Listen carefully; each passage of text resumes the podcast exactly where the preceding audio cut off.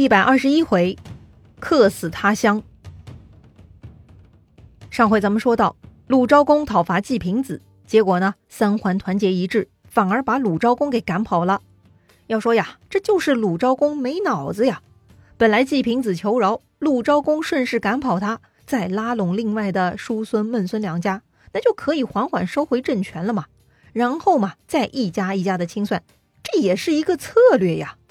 怎么说嘛？这个国君之位就是他鲁昭公最后的本钱了，只可惜啊，年过不惑的鲁昭公呢，还像个愣头青。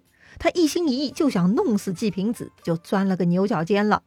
结果呢，他被三桓驱逐，鲁昭公只能如丧家之犬，逃离了鲁国，把自己最后一点点的本钱呢，都给丢光了。当时齐国国君呢是齐景公，齐景公收留了落魄的鲁昭公，给了他举国边境以西的齐国之地。还有人口一千社，一千社，哎，这是啥规模呢？这里的社呀是社会的社，一社呢就是二十五户，一千社呀也就是两万五千户人。这些人口交税给鲁昭公，就作为鲁昭公在齐国的吃用来源了，类似齐国大臣们得到的才艺一样啊。齐景公啊还很仗义啊，说呀，如果有需要，齐国愿意随时替鲁昭公出兵，送他回国。还别说呢，齐景公这番安排呢，倒是挺大气的。鲁昭公也很感动啊，非常高兴，就准备在齐国先住下了。但是跟着鲁昭公跑出来的大臣子家姬就提醒鲁昭公了，说呀：“国君啊，您领下齐国牵涉，就等于做了齐国的臣下，这样谁还愿意替您恢复国君之位呢？况且齐国没有信用，他们的话不能相信。”不如早去晋国呀！哎呦，这是什么逻辑呢？投靠齐国跟投靠晋国有啥不同呢？哎，此时的齐国嘛是普通诸侯国，但是晋国还算是中原霸主。这个大夫子家姬觉得送回鲁昭公这种事儿呢，得霸主才能做得到啊。齐国虽然话说的漂亮，但未必能做到，而晋国能做到的机会就大多了。要说呀，鲁昭公头脑简单，他觉得齐景公很友善，不会骗他的，所以呢，鲁昭公不肯去晋国。那么齐景公到底有没有帮鲁昭公出头呢？哼，还真别小人之心哈，人家齐景公呢，一开始也是真心想干这事儿的。就在当年的十二月，齐国呢发兵进攻鲁国，占领了鲁国的运城，还让鲁昭公住到了运城。哎，下一步嘛，就准备送鲁昭公回国了。再说鲁国国内啊，三桓中的叔孙氏呢，还是想迎回鲁昭公的。于是啊，叔孙氏就跟另外两家商量。一开始呢，另外两家也同意了。但是啊，真的等叔孙昭子往来联络齐鲁两国，所有的事情都谈妥了，另外两家嘛又反悔了。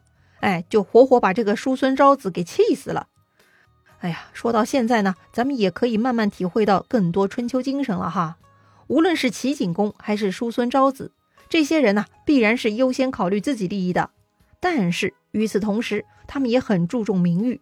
维护自己名誉最好的方法呢，就是讲究礼义。因此，齐景公会愿意收容鲁昭公，而叔孙昭子呢，也愿意为鲁昭公的回国而奔走。但是啊，他们都会更关注自己的利益点。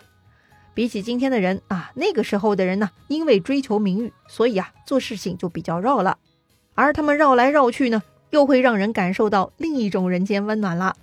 哼，言归正传，说回鲁昭公流落在外这事儿呢，又牵动了另一个人的心弦。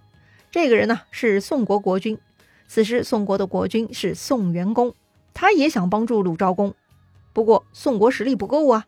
为此呢，宋元公准备亲自跑一趟晋国，替鲁昭公去搬救兵。也不知道这个宋元公是啥情况啊，他呀居然就死在了去晋国的路上。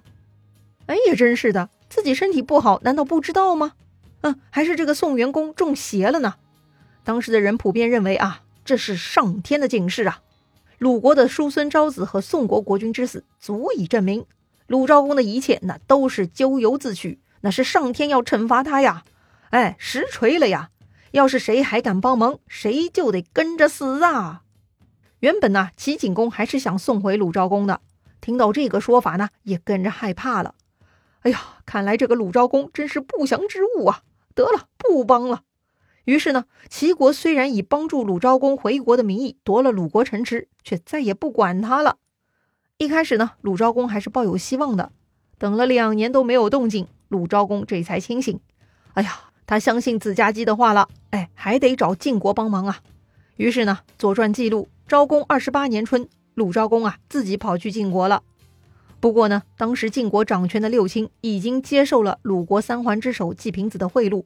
所以啊，他们劝阻晋国国君别掺和此事。于是啊，鲁昭公又没有得到晋国的帮助。不过呢，当时的晋国人也没有直接回绝鲁昭公，说是要研究研究啊，先安排鲁昭公呢住到晋国的一个名叫前侯的地方。这个前侯啊，就在晋国和鲁国的边境上。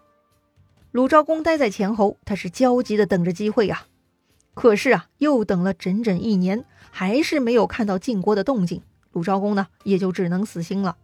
《左传》记录，昭公二十九年，鲁昭公再度灰头土脸回到从前齐景公给他安排的运城。可是啊，这回齐景公的态度呢，就有大变化了。上一次齐景公还是很客气的，没想到呢，鲁昭公不识抬举，非要跑去找晋国哈。行吧，你瞧不起我齐国，那就请自便吧。可是居然晋国也不帮你啊，你还有脸回到我齐国？那么也真的别怪齐景公变脸了哈。不过呢，齐景公还是收容了鲁昭公，只是态度有些傲慢。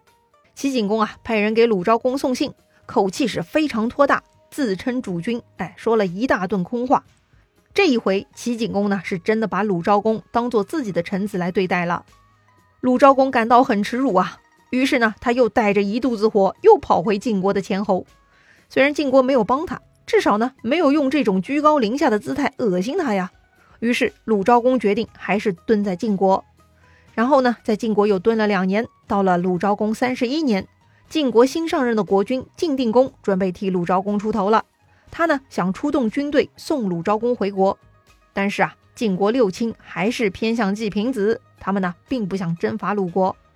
哎，有事儿好商量嘛，他们呢就把季平子给叫到晋国，让季平子自己处理。于是呢，季平子啊，一副非常恳切的模样，表示啊，不需要晋国出兵，自己呢就诚恳愿意迎接国君鲁昭公回去。虽然大家都觉得季平子这是装出来的，但是不管怎么说，鲁昭公在外流亡好多年了，自己也回不去。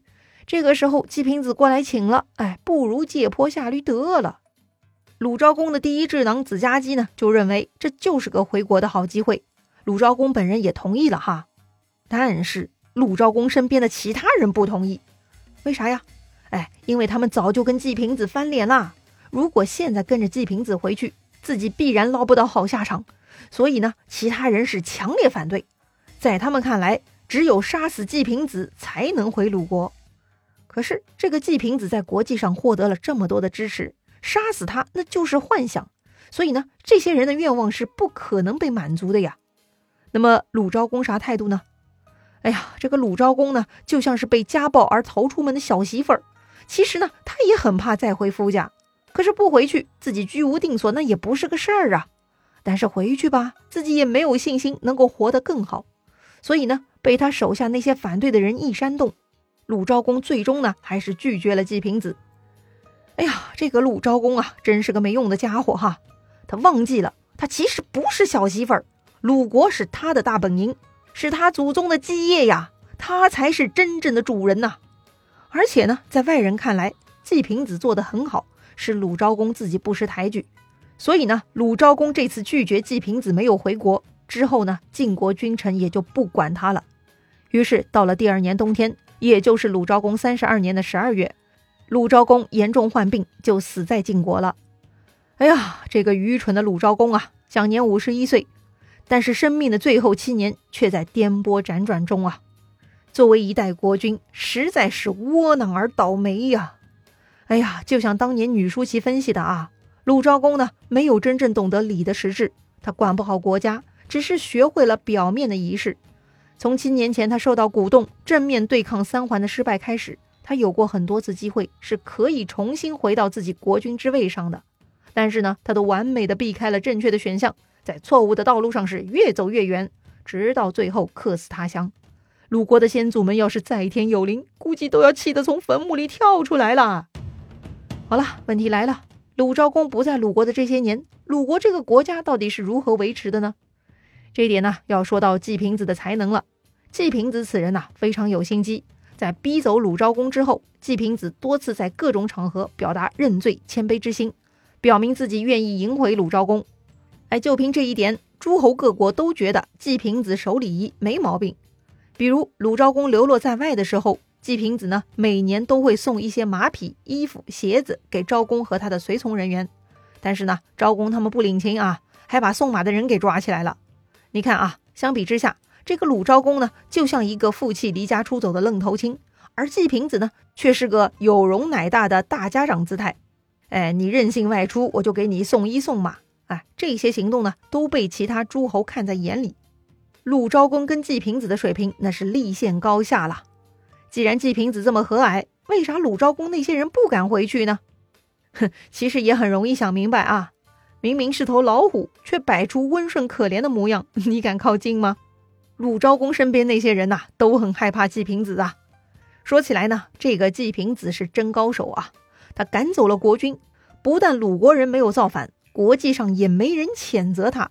哎，能够做到这一点，那可真不简单呐。